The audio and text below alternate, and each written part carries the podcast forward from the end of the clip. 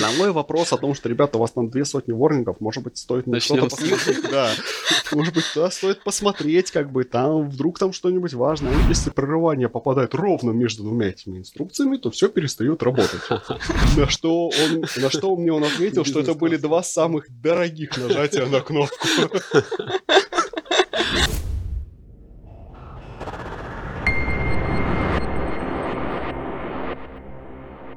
Всем привет! С вами подкаст про системное и низкоуровневое программирование «Битовые маски» и его ведущие Антон Афанасьев и Лена Лепилкина. Мы оба работаем в компании Синтакор, которая входит в группу компании «Ядро». И в записи данного подкаста нам активно помогают наши коллеги из компании «Ядро».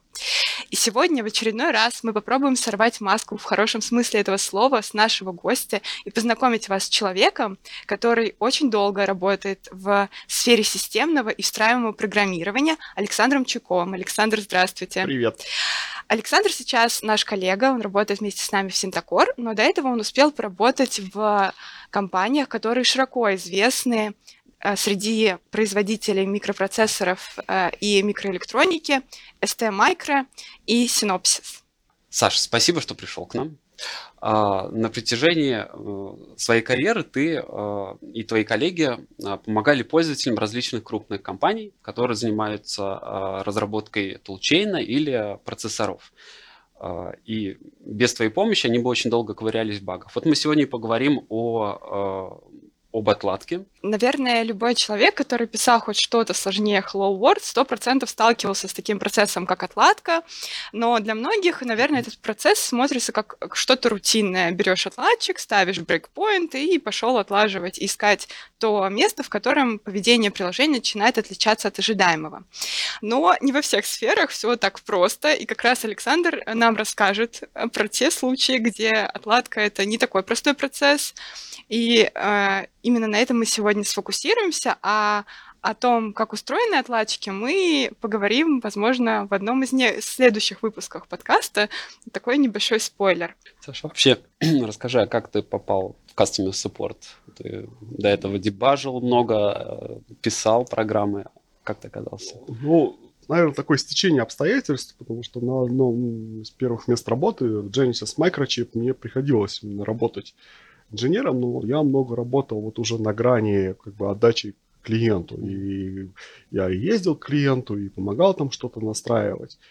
И так получилось, что за, до того, как я прям профессионально начинал работать, у меня было очень много разных проектов, в которых я участвовал, очень большим количеством разных архитектур, причем иногда очень странных и забавных, разных компиляторов.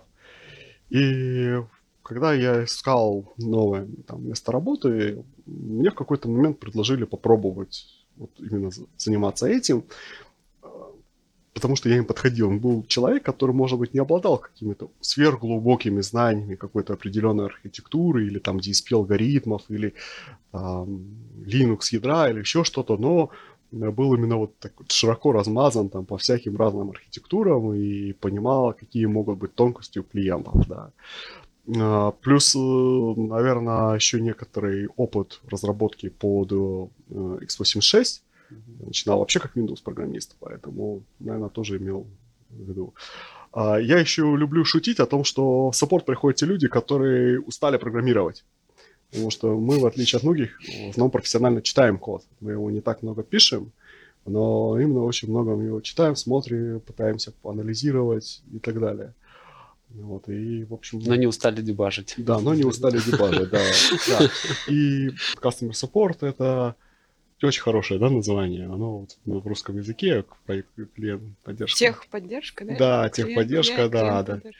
Да, она не очень хорошее такое звучание, потому что мы все привыкли, что это там мальчик или девочка, да, сидит на телефоне, отвечает, а вы включите, выключите, там, да, там, нажмите на кнопку. Ага я предпочитал это называть всегда troubleshooting. То есть мы решаем именно проблемы клиентов, причем наша основная цель именно э, сделать так, чтобы клиент был разблокирован, чтобы он мог двигаться дальше, там, писать дальше код, там, запускать что-то и так далее. А проблему будут решать инженеры.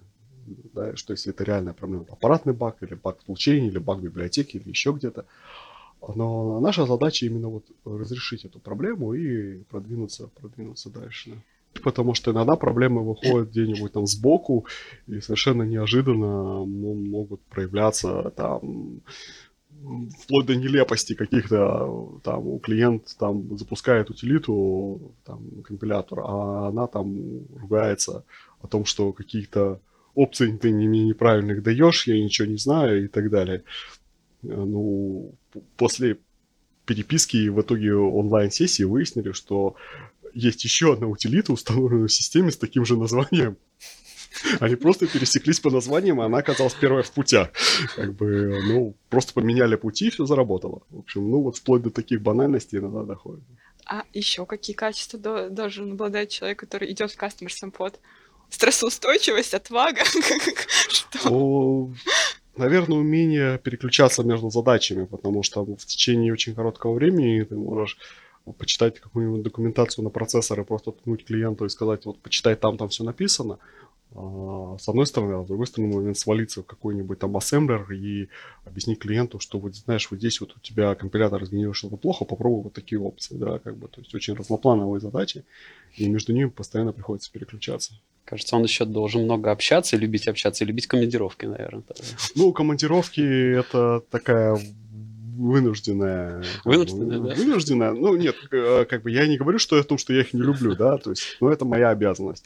Ну и плюс общение, да, это вот э, необходимость. Я знаю, что многие инженеры просто не любят общаться там с клиентами или, в принципе, не очень разговорчивые люди, и для них это может быть сложно.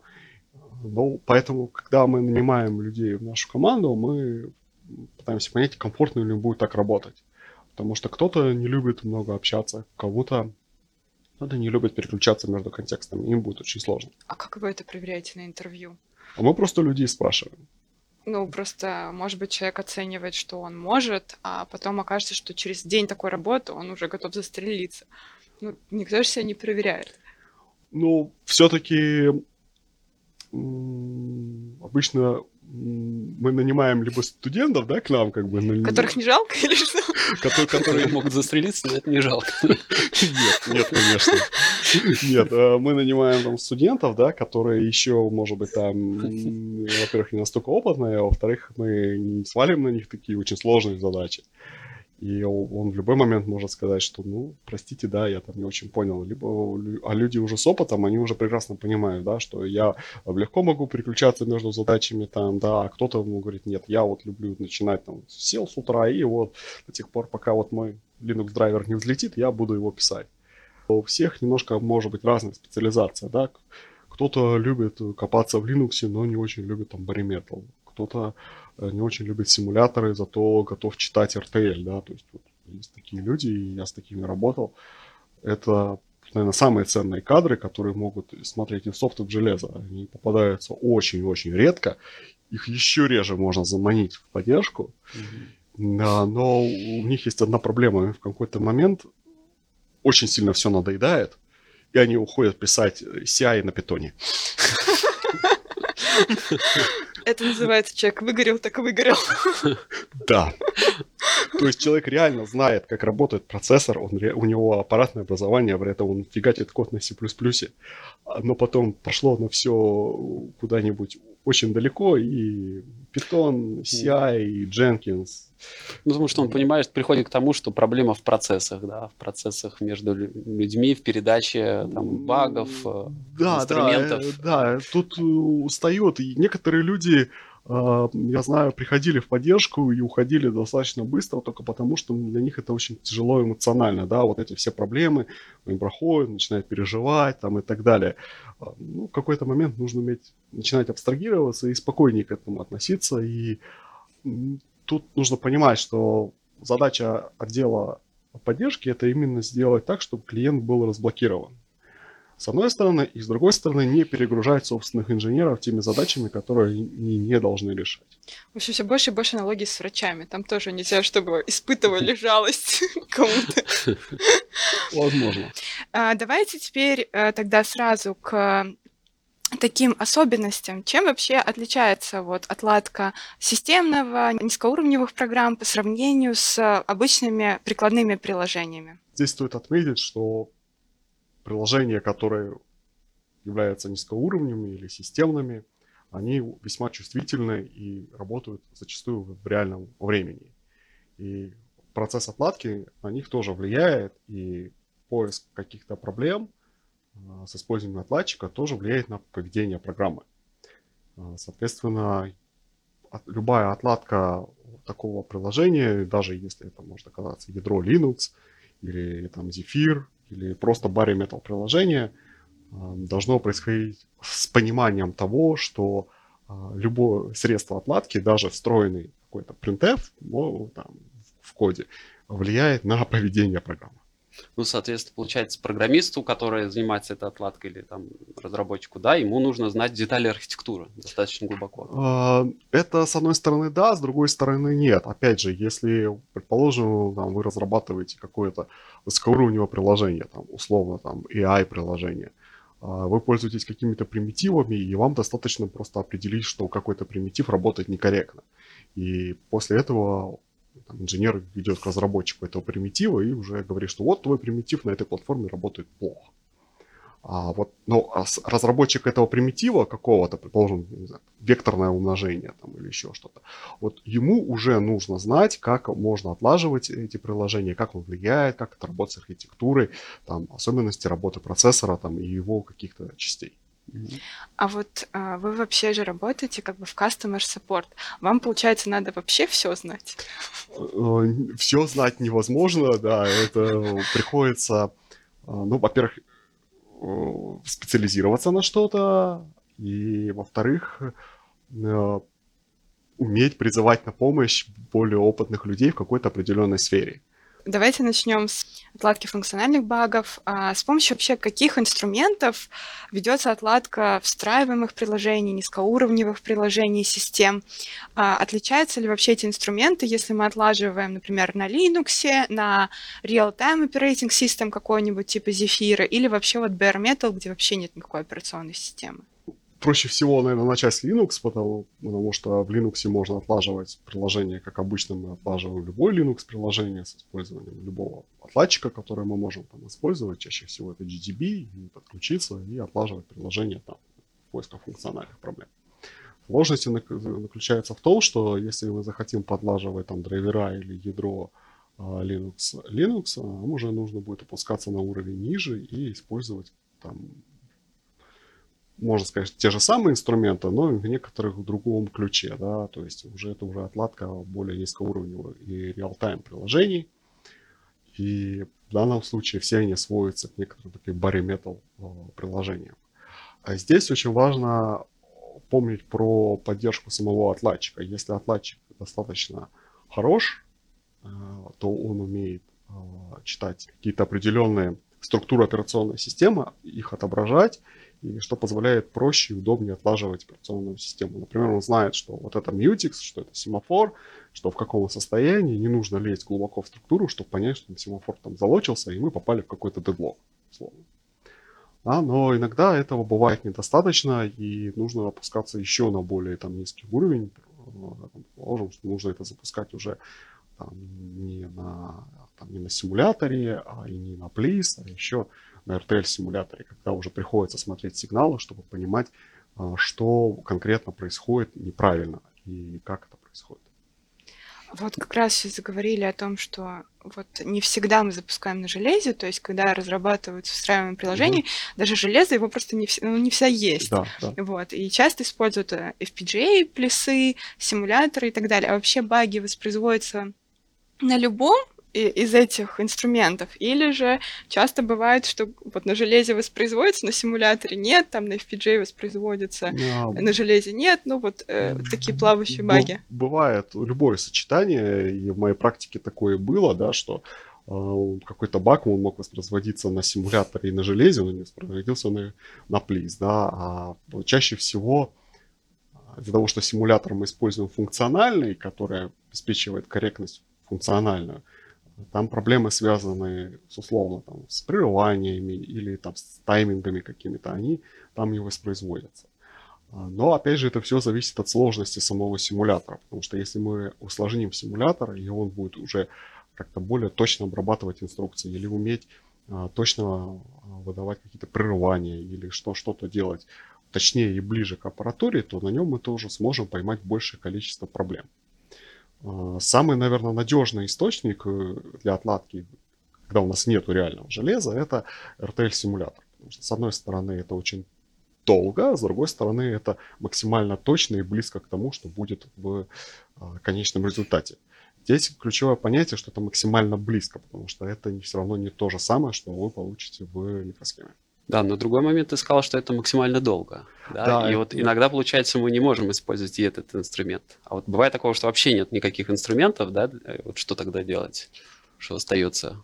В любом случае, а любой анализ проблемы начинается с некоторых как бы попыток понять, где она находится, и сузить место, да, и а, произвести какой-то анализ. С точки зрения предположим, больших приложений и поиска функциональных проблем, их нужно пытаться резать на те части и ровно до тех пор, пока мы можем воспроизводить эту проблему.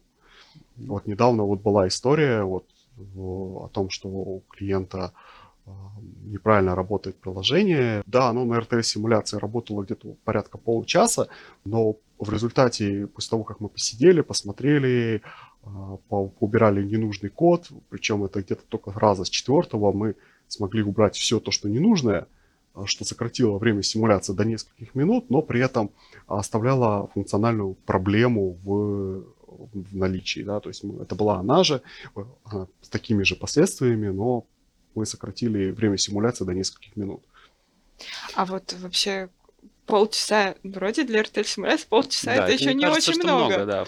да, это не очень много, но это такой показательный как бы пример, да, что когда можно сесть и посмотреть, и о, все будет как бы намного быстрее. Был такой пример бага, который действительно воспроизводится через долгое-долгое время? Да, был такой случай. А в реальности пришлось запускать э, Linux на RTL-симуляторе, и это была отдельная выделенная машина, которой он запускался. Ну, сразу вопрос. Расскажи, сколько запускается Linux в RTL-симуляции? То есть, э, поясню, в симуляции э, железа. Да, да, софтовой симуляции Да, железа. то есть при, при условии, что там частота как бы вот этого виртуаль, виртуального, да, скажем, процессора, она составляла килогерцы, то мы дошли до бага где-то через неделю. Мы просто знали временную отметку, в какой момент нам нужно начинать все как бы а, сохранять все сведения, все сигналы, которые есть в RTL-симуляции. Поэтому RTL-симуляция сначала была запущена без э, трассирования для ускорения да, и, на, и уменьшения размера лога, а по, после ближе к нужному моменту она была включена. И поэтому наш лог составлял всего несколько десятков гигабайт вместо ожидаемых там безумных цифр каких-то. Всего-навсего. Ты, ты сказал трассирование. Объясни речь о трассировке. А там было два трассирования. Там было включено трассирование инструкций. А, нам повезло, что проблема воспроизводится и в single-core режиме. Угу. То есть, когда было только одно ядро. И трассирование всех сигналов внутри процессора, которые нам были нужны, чтобы определить, в чем была проблема. Вы упомянули, что вот повезло, что воспроизводится на core в однопоточном режиме. А, ну и вообще вот у большинства, наверное, какие-то сложные такие вот баги, они ассоциируются именно с многопоточкой, где там есть какая-то инверсия приоритетов. Вот э, обычно говорят, что сложно отлаживать многопоточные приложения. Тут как бы на однопоточном бывают всякие сайт-эффекты. А как что вообще, как отлаживать многопоточное тогда приложение?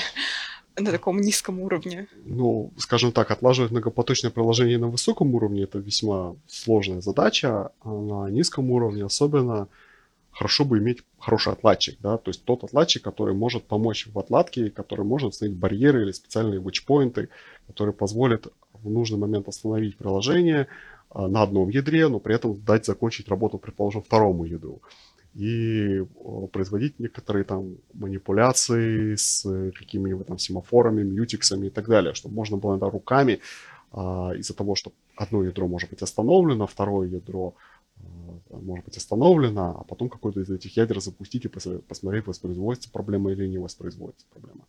Отладчик влияет на само приложение, да, потому что мы с него получаем с приложения какую-то информацию, мы его останавливаем, мы можем случайно поменять значение в памяти, случайно или специально мы можем сделать кэш flash invalidate, что повлияет на процесс работы. Мы флашем pipeline, что тоже влияет на процесс работы.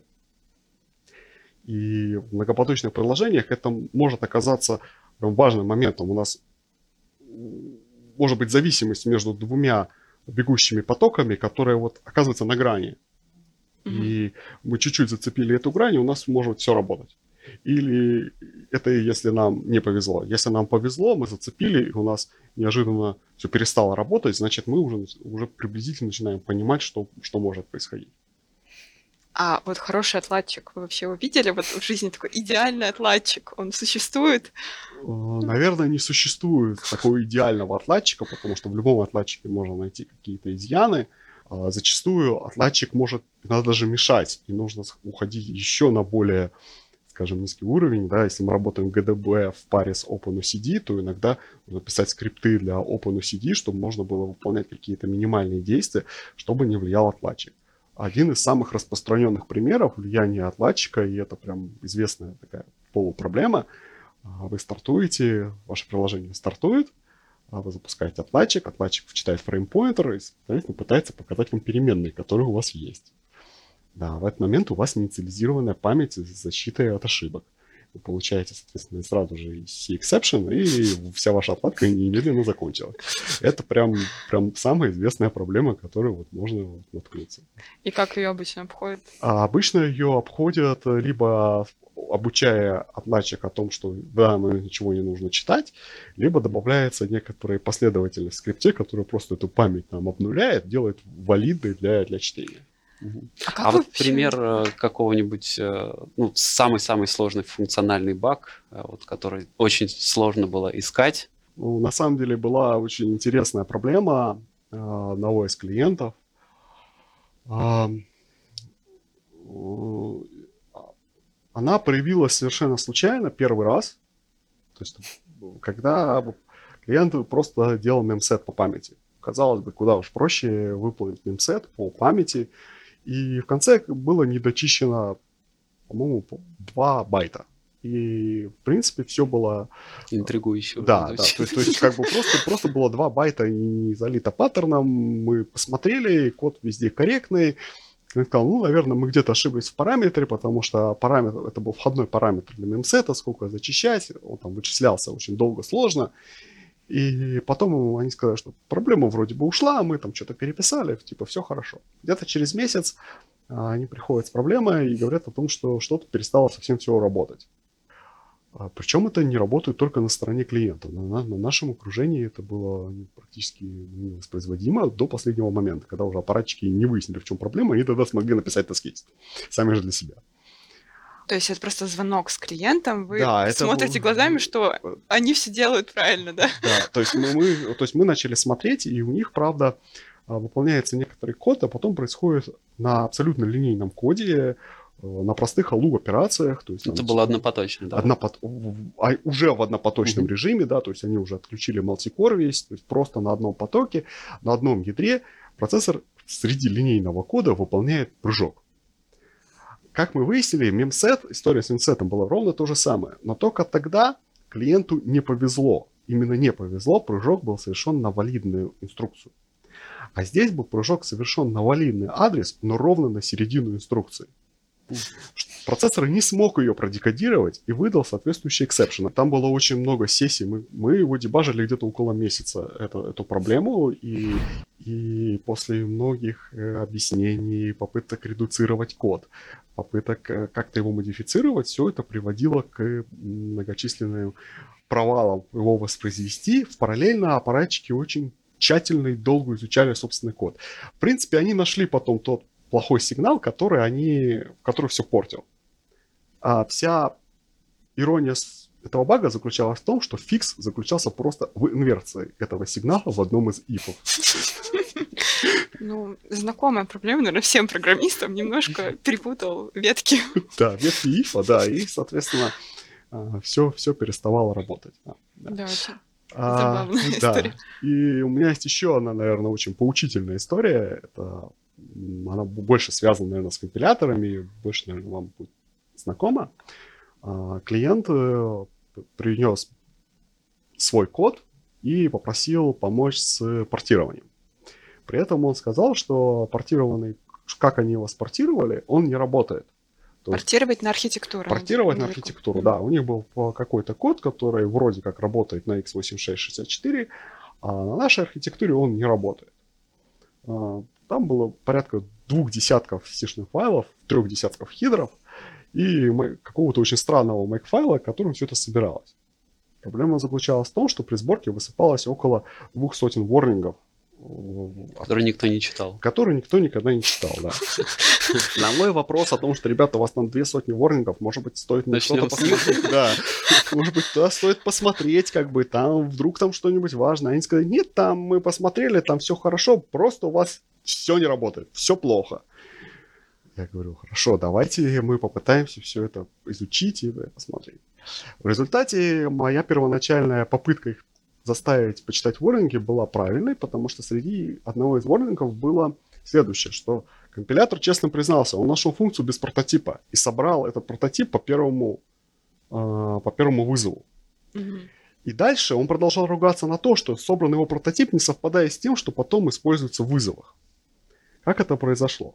А один из параметров, который передавался функции, был вещественным числом. И первый раз, когда компилятор находил эту функцию, туда передавалось целое число, написанное как целое. Ну, условно, 0. Угу. И он подумал, что это int. А дальше произошло следующее, что дальше все float э, числа, он думал, что это тоже int, он их обрезал. Передавал... Он сделал прототип с интовым да, аргументом. Прототип с интовым аргументом. Но в самой реализации функции там был написан float. А, соответственно, бинарное представление float и инта, они различные. Соответственно, функционально приложение не работало. Там на вход подавался, по сути, какой-то мусор, и приложение не работало. Было достаточно просто прописать прототип этой функции в хидре. После этого все заработало. А как это работало на x86? Мы не будем спрашивать, что за компилятор, наверное. Вообще. Компилятор был... Что это была одна из версий Кланга. Давайте так. А. Не, просто как x86 работало, что-то не пойму. Как да, это работало да. на x86? Потому что на x86 они собирали другими э, инструментарием. У которых был этот прототип э, в хедере? Э, да, у них где-то... Да, просто где-то, из библиотеки. Просто а, типа, да, просто в библиотеке. Понятно, да, ну, да. удобно. Это, это, это мораль о том, что зачастую отладка начинается именно с какого-то чистого кода и хорошего именно примера, который он понятен и прост. Короче, нотация всем. Читайте ворнинги компилятора. Не просто так он их пишет, не для развлечения. Да. Хорошо, спасибо. А, поиск функциональных багов – это увлекательный процесс, э, но иногда клиенты хотят, чтобы работал не просто э, точно и правильно, да, но еще и быстро. Mm-hmm. Вы занимаетесь в том числе и анализом перформанс-проблем, проблем, да, используете для этого какие-то инструменты. Обычно симуляторы позволяют получить некоторые метрики из которые нам могут быть интересны очень-очень быстро. Предположим, там, instruction count, да, пожалуйста, мы можем получить его очень быстро. А с cycle count или cache hit, cache miss это обычно сложнее, потому что это требует более продвинутого симулятора, но опять же, если мы можем условно редуцировать количество инструкций на 30%, мы ожидаем, что все-таки прирост перформанса какой-то ожидается. Самое главное это иметь э, профайлер, который позволяет, будет позволяет снимать некоторые метрики. Опять же, интересные, как мы э, будем отлаживать и как мы будем достигать перформанса. А тут стоит отметить, что под перформансом может подразумеваться чуть более комплексное решение, не только перформанс по производительности. В текущий момент э, некоторые э, клиенты задумываются о производительности с учетом энергопотребления. А вот вообще вот вы упомянули про профилировщики. Вот это хорошо. Профилировщики обычно есть там на Linux. Угу. А вот если приложение bare metal, угу. нет никакой операционной системы. Что делать? Профилировщиков нету. Ну, то есть, как бы... Если у процессора есть счетчики, а у современных процессоров практически есть у всех, то можно использовать эти счетчики. Если в самом худшем случае можно просто через отладчик включить эти счетчики в необходимый момент и потом э, эти счетчики считывать и получать какую-то статистику. Э, вплоть до того, что пишутся скрипты для отладчика, которые останавливают приложение в определенном месте, сбрасывают счетчики, запускают до следующего условно брейкпоинта, считывают счетчики и так накапливают статистику по разным счетчикам. Более того, могут в определенный момент времени снимать показания одних каких-то микроархитектурных э, величин, в какой-то момент других микроархитектурных величин, и после этого получать некоторую статистику, которая позволит приложение потом отпрофилировать и понять, где у него находятся узкие места. А про симуляторы ты сказал, что вы тоже, их тоже можно использовать. Но это не функциональный симулятор, да? Да, если есть возможность использовать симулятор, который cycle accurate или не cycle accurate, это позволит быстрее а, получить некоторые а, результаты и, опять же, те же самые там счетчики. Самые главные счетчики, которые используются вот в первоначальном таком исследовании, это cycle и кэш-хит, кэш-мисс. Но ты говоришь быстрее, но при этом, скорее всего, он, он работает медленнее сам такое. Да, он будет работать делает? медленнее, чем функциональный симулятор, но он все равно лучше, чем RTL-симулятор, э, который работает еще более медленно. А, смотри, идея заключается в следующем, что мы берем некоторые там алгоритмы, которые нам нужно оптимизировать. И мы можем попытаться его соптимизировать, как мы, там, инженер видит, да, самый простой способ. У нас там делается какая-нибудь там, фильтрация, и мы просто знаем, что эту фильтрацию можно переписать в быстром виде. Математически доказано, что так будет быстрее. А после этого мы должны запустить на функциональном симуляторе и увидеть, что у нас она работает и выдает а, приемлемый результат. Потому что зачастую а, ускорение приложения может приводить к тому, что э, результат каких-то математических операций будет немножко отличаться да, там, переход от э, вещественных чисел, там, условно, там, фикс числа, потеряем. можно немножко потерять точности. Если она для нас приемлема, то потеря этой точности. Но мы можем его использовать. Дальше мы пытаемся запустить это уже на RTL-симуляции и получить э, какие-то приемлемые результаты. Но это вот мы говорим о том, когда приложение можно переписать. А да. А вот иногда же приносят и говорят, нет, вот должно работать именно это переписывать там, ну, если и можно, то вот что-то там минимальное совсем. Или там мы не хотим ничего переписывать, вот мы там портируем на вашу архитектуру. Почему не работает? Почему работает медленно? Типа?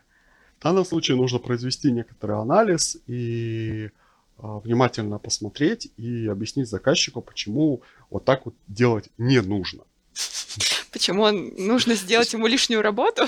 Да, почему ему нужно сделать лишнюю работу, чтобы достигнуть... А он же может не дать код при этом, ну, исходник. Да, он может не дать исходников, но мы можем померить и сказать, вы знаете, что вот на участке от такого-то адреса по такого-то адреса у вас большое количество э, кэшмисов. И, соответственно, если вы там э, что-то сделаете с кэшами или вы как-то по-другому расположите ваш там данные или код, это может помочь. И это была у меня реальная такая история. Был клиент, у него был очень длинный основной цикл в программе, который вымывал оба кэша, instruction и data кэш первого уровня и частично второго. И в какой-то момент у него начинался сильный просад по производительности. А, благо наш а, функциональный симулятор умел еще симулировать кэши на уровне cache hit, cache miss. Угу. И в какой-то То есть задержки он не давал, но задержки давал, он не давал. было всего. Да, да, да, mm да, да. То есть он показывал именно, что вот на такой-то cache line у нас cache hit mm или cache miss. И в какой-то момент вот это число миссов начинало просто лавинообразно нарастать. После небольшого анализа было выяснено, что э, некоторое количество важных функций попадали в один и тот же way у instruction кэша. Угу. А так как они вызывались последовательно, они потом последовательно начинали друг друга вымывать. Угу. И, соответственно, вот так вот по кругу они угу. и ходили. Это редкий случай проблем именно в instruction кэше. Это была не проблема не в instruction ну, кэше, а, это а в расположении самой... В расположении самих, самих функций. функций да. Проблема порешилась очень просто. Эти функции, они были специально с помощью линкерного скрипта угу. разложены таким образом, чтобы они всегда попадали в разные э, кэш... way. Way, в разные way. Угу. И performance э, вырос на 20%. Ну, то есть performance проблемы, они очень сильно связаны с э, особенностями архитектуры, ну, по крайней мере, кейсы, кейсы очень частые. Да, да кейсы очень частые, но здесь нужно вспомнить еще про компилятор, и э, если клиент это понимает, то он начнет спрашивать того, а что может сделать ваш компилятор? Mm-hmm. А, опять же, если компилятор достаточно продвинут, то у него обязательно будет большое количество различных опций, которые может а, подтюнить, что-то сделать, чтобы это работало быстро и работало это хорошо. А вот именно прям опции на, там, на все файлы или какие-нибудь прагмы, которые вот именно этот участок кода как-то оптимизируют. Насколько вот вообще э, ну, реальные приложения клиентов, ну вы же все-таки, наверное, больше видели исходников реальных э, приложений для таких систем, насколько вообще там читаемый код или там прагма на прагме, хак на хаке. Хак Ну, на хаке. Код бывает очень разный, зачастую он может быть, с одной стороны, быть очень аккуратным и хорошо написанным, с другой стороны, там может быть какое-то дикое месиво из э, там, сишного, C++ кода, в перемешку, правда, с какими-то прагмами. А, Но про опции компиляции а, есть некоторые более-менее стандартные рекомендации, да, что если код исполняется редко, и это управляющий код, его можно собирать с оптимизацией по сайзу. А если это код, который должен быть гарантированно выполняться по перформансу, собирайте его с максимальной перформансом.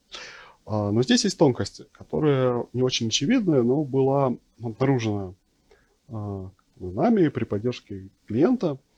А, Клиент заметил, что при возрастании опций оптимизации перформанс начинает просаживаться. Ну, то есть уровни Мгм. оптимизации. Чем Уровень больше оп- оптимизируем, оптимизации, тем хуже работает. Тем хуже работает. Ну, Казалось бы, в чем, в чем беда? А беда оказалась в том, что при увеличении уровня оптимизации компилятор делает все, что с него попросили. Он начинает разматывать циклы, там, разматывать там, ифы и так далее, и так далее. А из-за того, что код очень длинный, он опять же начинает вымываться из кэша.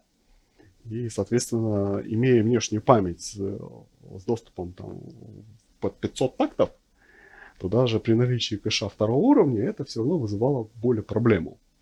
И решением данной проблемы было ограничить уровень оптимизации на, У- на O2, не на O3, и плюс добавление специальных прагм, а, которые еще чуть больше его, скажем так, ужимали этот код, то есть не давали компилятору так сильно его разворачивать. И попадая, соответственно, в кэшлайны, код становился более эффективным. в встраиваемых системах место ограничено, и э, приходят с такими запросами, что а вот, ну, чтобы флаг OS, чтобы размер был маленький, но все равно работало быстро. Вот. Да, да, да. Это распространённо, Да, да? это распространенно. Мы хотим все и сразу, да, чтобы работало очень быстро и работало очень э, эффективно. А тогда ответ может быть следующий, что если у вас позволяет ваше железо, можете туда добавить каких-то определенных расширений. И, соответственно, у вас будет просто будет меньше кода, а, да, он будет работать быстрее. В общем, используйте ОС и O3 флага сразу. Да. Да. Компилируйте сразу с двумя флагами. Хорошее решение. Ну, правильное решение это когда каждый модуль или там каждый отдельный файл собирается с нужными опциями сборки. Мгм. Мгм. А если это огромная система, то есть... это- И тут все пытаются вспомнить про ЛТО, да, и- ПГО, да, соответственно.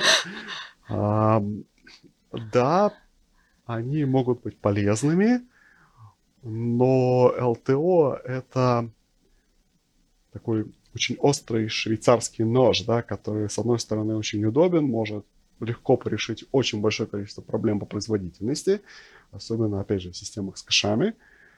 LTO — это link time оптимизация. Наверное, да. даже, может быть, ты имеешь в виду ПГО. Это еще больше швейцарский нож. А это чем про LTO. файл guided оптимизация. Да, это Про когда мы уже про- пропустили приложение, ну, запуск приложения померили, где правый долбы в перформансе, и пошли с этим знанием э, перекомпилировать. Перекомпилировать, да. Просто ЛТО за собой еще тянет то, что это осознанный шаг как бы тех людей, которые собирают с ЛТО. Потому что приложение, собранное с ЛТО, уже очень тяжело отлаживать. Мгм. Его практически невозможно отлаживать, потому что даже если там есть отладочная информация, пользоваться ей практически невозможно. Там уже все становится единым, э, ник- никакие дварф не подходят ни к чему, и вот прям может очень хорошо нужно знать, опять же, свой собственный код, как это все работает. Плюс добавок ко всему, ЛТО всегда несет за собой некоторые сайд-эффекты, когда у тебя могут исчезать и появляться символы, которые ты ожидаешь или не ожидаешь, и так далее. И в сложных системах э, клиентских они не всегда собирают с ЛТО именно из-за таких проблем. Потому что клиентское приложение может состоять не из одного приложения, а может состоять из нескольких, которые могут расположены быть в разных частях памяти. и там, вызывающие какое-то другое приложение могут обращаться куда-то внутрь его, прям вызывать нужные функции. И с оптимизацией с LTO это может быть вызвать некоторые проблемы. Если клиент продвинутый, а такие попадаются, они про это знают. И опять же, они говорят, что мы будем ее использовать, но обычно в самой конечной стадии, когда мы функционально убедили, что у нас все работает, что у нас есть некоторый референс, который работает.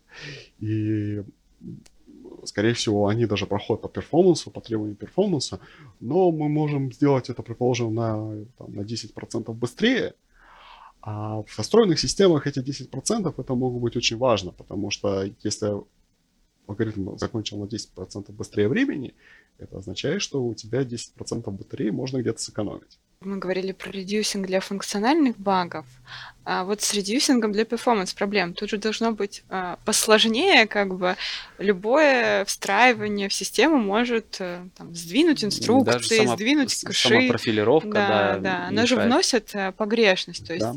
И как вот с этим бороться? Тут с reducing ом сложнее. C-Reduce тоже вряд ли работает э, хорошо. Тут можно разделить на, на две части. Да? Первая, первая часть. Если эм, наш сам алгоритм сам по себе просто сложный и большой, мы можем распилить его на части и профилировать их каждую по отдельности, это хорошо, да, мы просто уменьшаем себе задачу.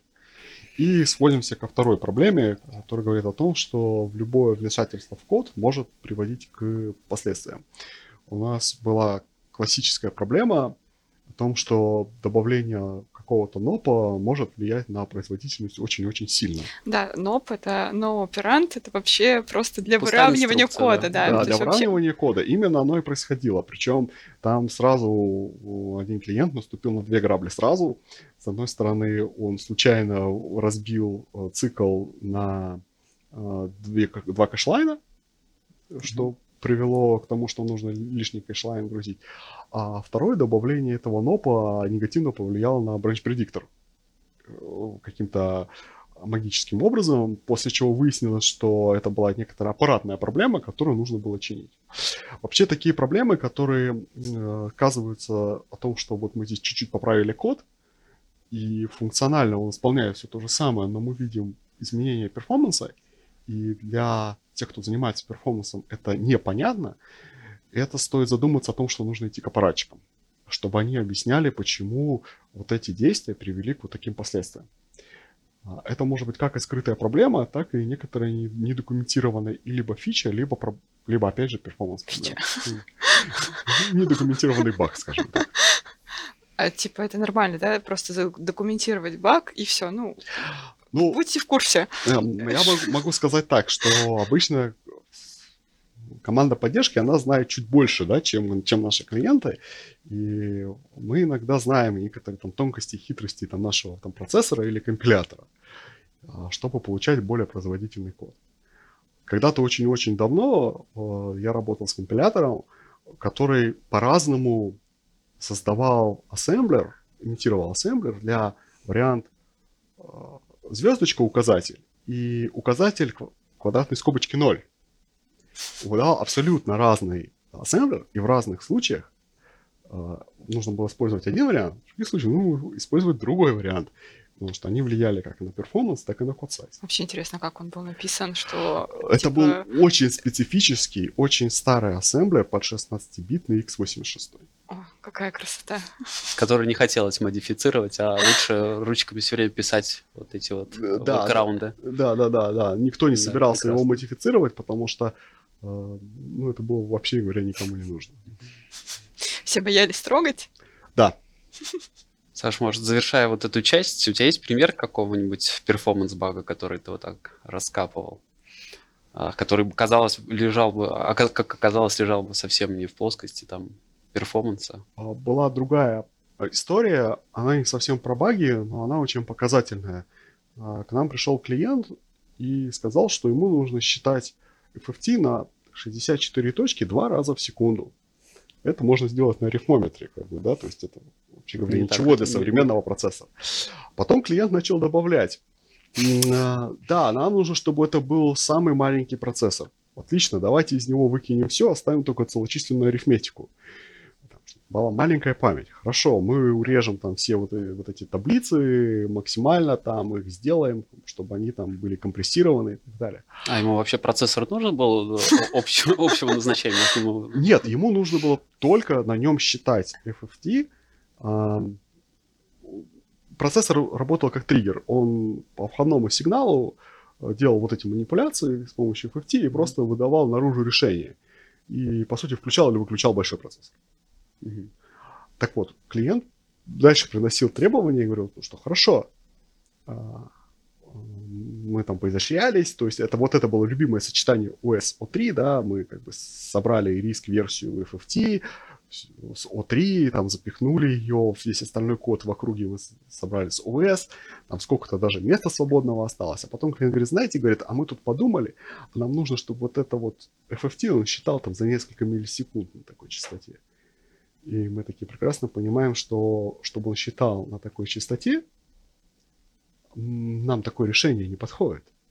И Подожди, после... изначально были требования два раза в секунду. Два раза в секунду, но клиент не сказал, какое должно быть время вычисления самого а, сети. Оно само короткое, да. но производится производится нечасто. Производится всего а. два раза в секунду. И в итоге пришлось, все пришло к тому, что в итоге в процессоре стоял DSP-блок, который единственное, что он делал, он просто вычислял вот этот вот FFT и выносил решение за заданное время.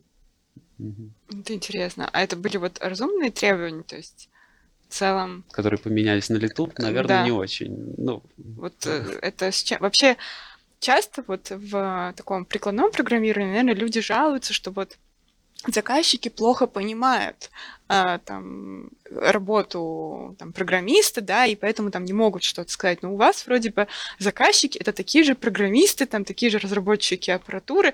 Вот проще вообще работать с людьми, которые в той же теме или нет? Ну, я скажу, что по-разному. Бывают э, люди, которые понимают, что и как, и иногда сразу прям приносят готовые тест-кейсы, да, и вот они говорят, вот Это любимые клиенты, которые да, да, да, да, да, да, это есть там любимые клиенты. Есть другие клиенты, которые они не могут принести тест-кейс, потому что они ограничены какими-то там, законодательными там, ограничениями или там, корпоративными ограничениями, но при этом пытаются тебе максимально помочь развести проблему.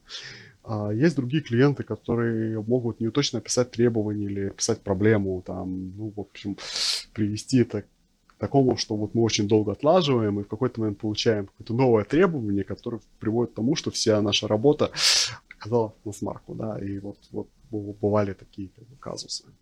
А, плюс нужно не забывать, что все мы люди, мы можем ошибаться. Может быть, они думали, что на очень маленьком процессоре у них и быстрый FFT посчитается. Но, как известно, либо, либо маленький, либо быстрый, да, вот в данном случае. Треугольник компромиссов. Да. Дешевый еще, желательно. Желательно, чтобы был дешевый. Но с DSP дешевым очень не получилось. Что... Мы обсудили функциональные performance-баги, и в каждой из этих случаев мы говорили, что hardware Э, очень важно тоже, они часто связаны с хардвер. То есть все равно часто приходится вот спускаться ниже уровня toolchain ов, уходить на hardware уровень. Вот вы говорили, что вы RTL трассы смотрели. А вообще, ну, может ли вот один человек вот это все дебажить, или вот нужна постоянно помощь все-таки аппаратчиков? Ну, в какой-то момент все равно придется обратиться к аппаратчикам, потому что мое образование это все-таки software, и я больше понимаю, как работает software. И да, я могу посмотреть там какие-нибудь сигналы, там мне скажут, посмотри туда-туда, там будет PC, там будет что-то вот это. А, ну, в лучшем случае я просто увижу эту же самую проблему, но я не пойму, из-за чего она может происходить. И я считаю, что это вполне нормально позвать кого-то из э, аппаратчиков, которые могут туда залезть, посмотреть и ткнуть пальцем какой-то сигнал и сказать, а вот видишь, вот он тут должен быть нолик, а он там единичка, поэтому все не работает. А вообще легко призывать аппаратчиков на помощь? Э, есть э, с джином бутылочка?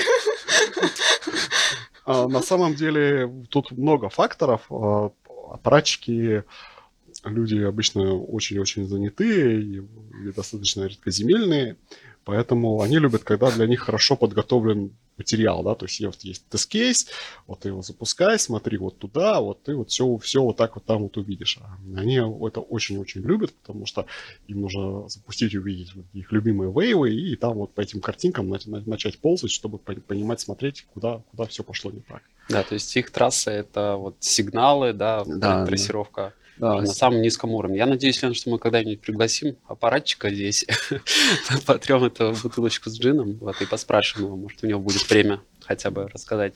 Хорошо, а вот э, такой вопрос, Саш, как бы разработка программного обеспечения это комбинация сразу многих э, да. частей. Это и сама программа, да, там и отладчик, э, и она запускается на RTL. Вот э, опять же, может быть, есть пример такого у тебя там э, бага, который вы долго раскапывали, который оказался, вот, его источник э, вот, в какой-то этой комбинации совместной. Или, может быть, вообще просто, на самом деле, это было N багов в каждой части, там, да, в компиляторе, в библиотеке, на, на аппаратуре. Ну, у нас даже, наверное, было две таких истории. Одна история заключалась в том, что в одной из архитектур, которые я поддерживал, в нем было много разных вариантов умножителей, как бы от самых э, там бедных до самых богатых. И была некоторая средняя конфигурация, в которой умножение 32 на 16, 32-битного числа на 16-битное число выполнялось как два 16-битных умножения. Mm-hmm. Ну, была такая реализация. Причем процессор, когда э, считывал инструкции, он понимал, что вот эти два подряд умножения – это цепочка умножений. И их нужно выполнить как одно умножение, 32 на 16. Угу. То есть у него просто умножитель внутри 16 на 16, угу. но он знал, что там нужно сделать перенос. На 16. Да. Э, вернее, на 32. Да, да, да, да. Все замечательно работало у аппаратчиков. Мы отдали это клиенту, клиент через день приходит и говорит, не работает ваше умножение 32 на 16. Мы такие, а как не работает? А вы знаете, мы прерывание включили, и оно перестало работать. А, немного, немного подебашив, мы выяснили, что если прерывание попадает ровно между двумя этими инструкциями, то все перестает работать. Соответственно, была первая задача написать такой тест-кейс, чтобы подарить его аппаратчикам. Был написан тест-кейс с помощью обычного таймера, который генерит это прерывание.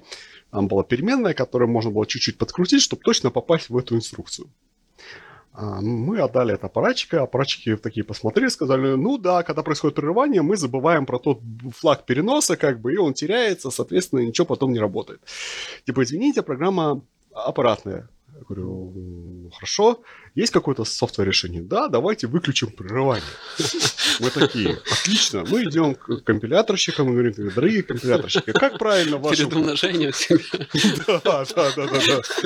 А, а говорит, давайте, говорит, мы будем выключать, э, соответственно, прерывание перед каждое э, умножение. Они говорят, нет, ну это же убьет производительность. Давайте мы пускай клиент сам будет выключать и включать прерывание, когда вот ему точно это нужно, когда вот точно знает, да, что там 32. будет 32 на 16.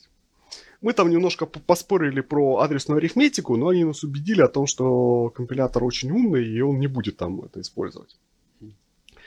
Но зато мы выпросили с них интринсики, как бы как включать и выключать прерывание. У нас были замечательные интринсики, мы их ставили, программа скомпилировалась, отлично, запускаем, не работает.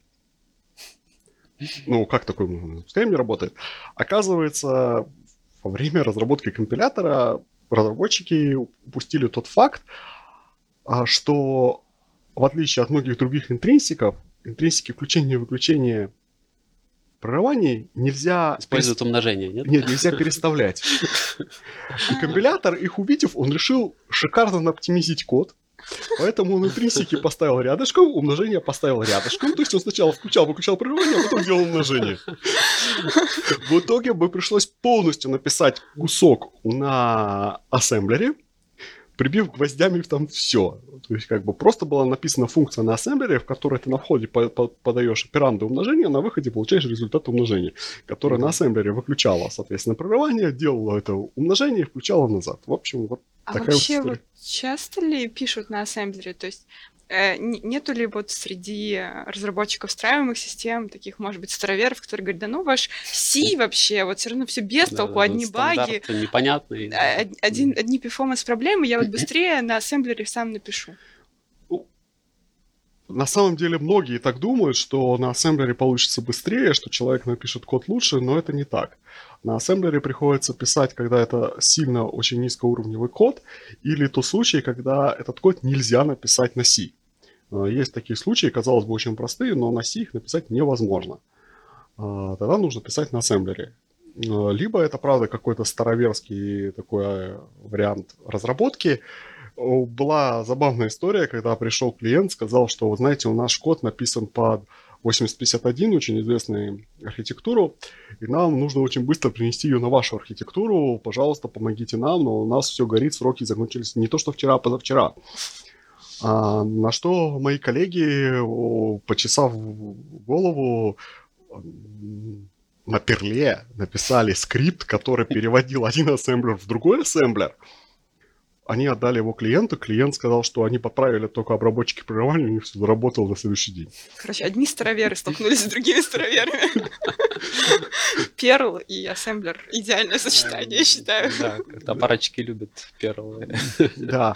А пример его кода, который а, нельзя, предположим, написать на C, да, казалось бы, ну, кроме стартапа, да, когда ничего не инициализировано, это код, который меняет контекст процессора. То есть э, в этот момент, когда происходит изменение регистрового банка, э, компилятор может нет возможности объяснить компилятору про то, что у тебя произошла смена, и тебе нужно заново считать все значения, временные значения, которые ты используешь. Mm-hmm. У тебя регистры другие, а он уже мог посчитать через значения до. Mm-hmm. И вот это прям бывает проблема при смене контекста.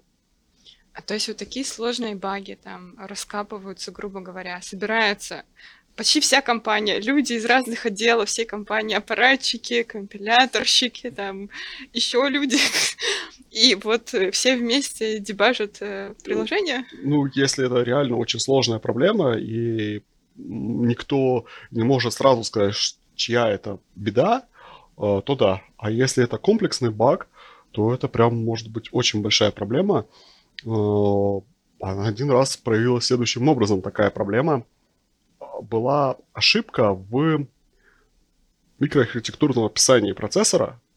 И эта ошибка была исправлена аппаратчиками внутри аппаратуры. Но они про это никому не сказали. А про, по спецификации был сделан, соответственно, симулятор и написаны библиотеки.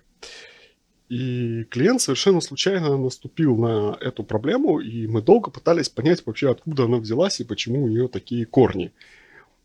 Причем эта проблема существовала достаточно долго. Просто клиент оказался очень везучим, он наступил на эту проблему. И вот э, проблема оказалась именно в ошибке в описании микроспецификации. То есть у клиента не работало в симуляторе, и решение было сказать ему, идите, там, на, на процессоре проверяй.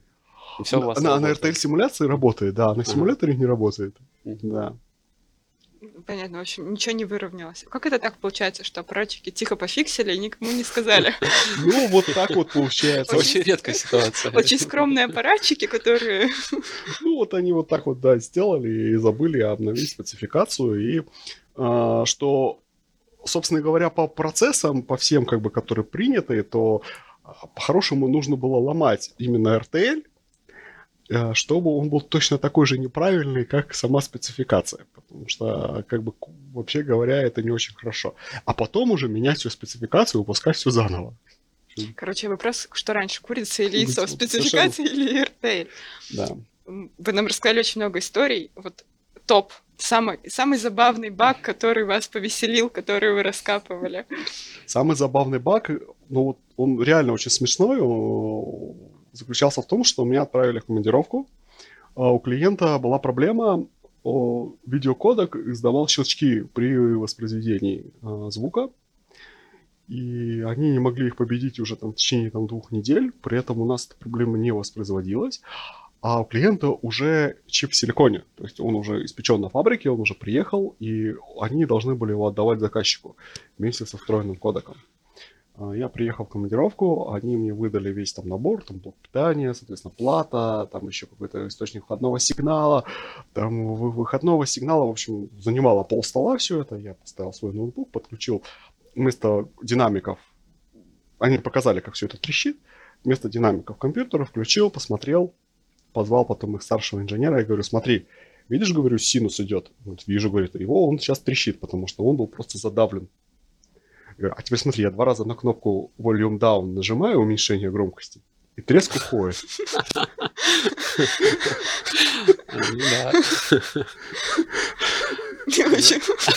Полезно съездили в командировку. На что он, на что мне он ответил, что это были два самых дорогих нажатия на кнопку.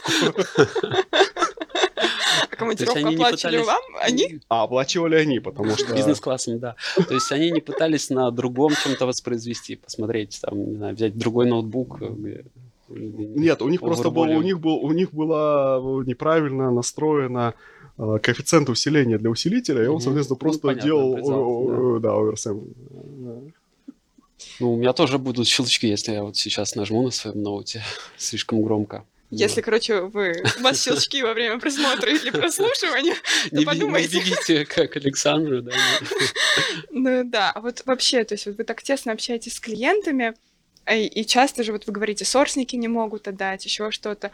А сколько вообще НДА вы в своей жизни подписали, вот когда клиент уже ну вынужден все, вот никак не получается без сорсников отладить или еще что-то, и вот они, ну ладно, давайте мы составим кипу бумаг, вы распишетесь. Да, такое было, это обычно происходит с какими-то крупными клиентами, которых ну, кроме обычного NDA, который предусматривает просто поддержку, у них есть специальные NDA для проектов, они могут быть там, весьма секретными будет там, или они хотят, чтобы кто-то это возглашалось дальше. А, да, я подписывал, более того, я даже иногда становился временно сотрудником той компании, в которой я как бы помогал.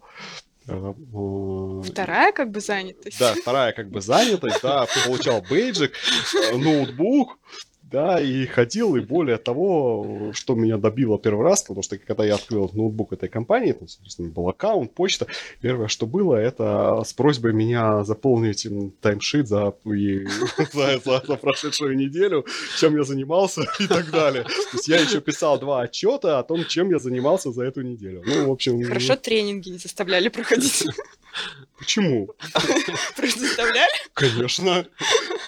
Причем, причем это было очень серьезно, там вплоть до того, что блокировался аккаунт, пока ты там не посмотришь тренинги про security, про там про все вот... вот ну, это хорошо, когда чисто про security, потому что там же, ну, крупные компании любят разные тренинги про да. diversity, про... Да, да, да, вот про все вот это вот. Ну, а, это тоже... Комбо-набор, да, там часа на 4 вечером я прекрасно провел время с Минку с ноутбуком, да. А, спасибо большое да, за такие спасибо. увлекательные истории. Я думаю, что не только нам было интересно э, их слушать. Надеюсь, что и слушатели тоже прониклись э, всеми этими забавными ситуациями и поняли, насколько тяжелой бывает отладка. И, конечно же, в следующих выпусках мы еще затронем отладку, ну, только уже, наверное, более со стороны внутренней работы отладчиков. Смотрите, задавайте вопросы. Александр сможет ответить в комментариях. Мы его попросим, если что. А, спасибо, что смотрели. Всем пока. Всем пока. Всем пока.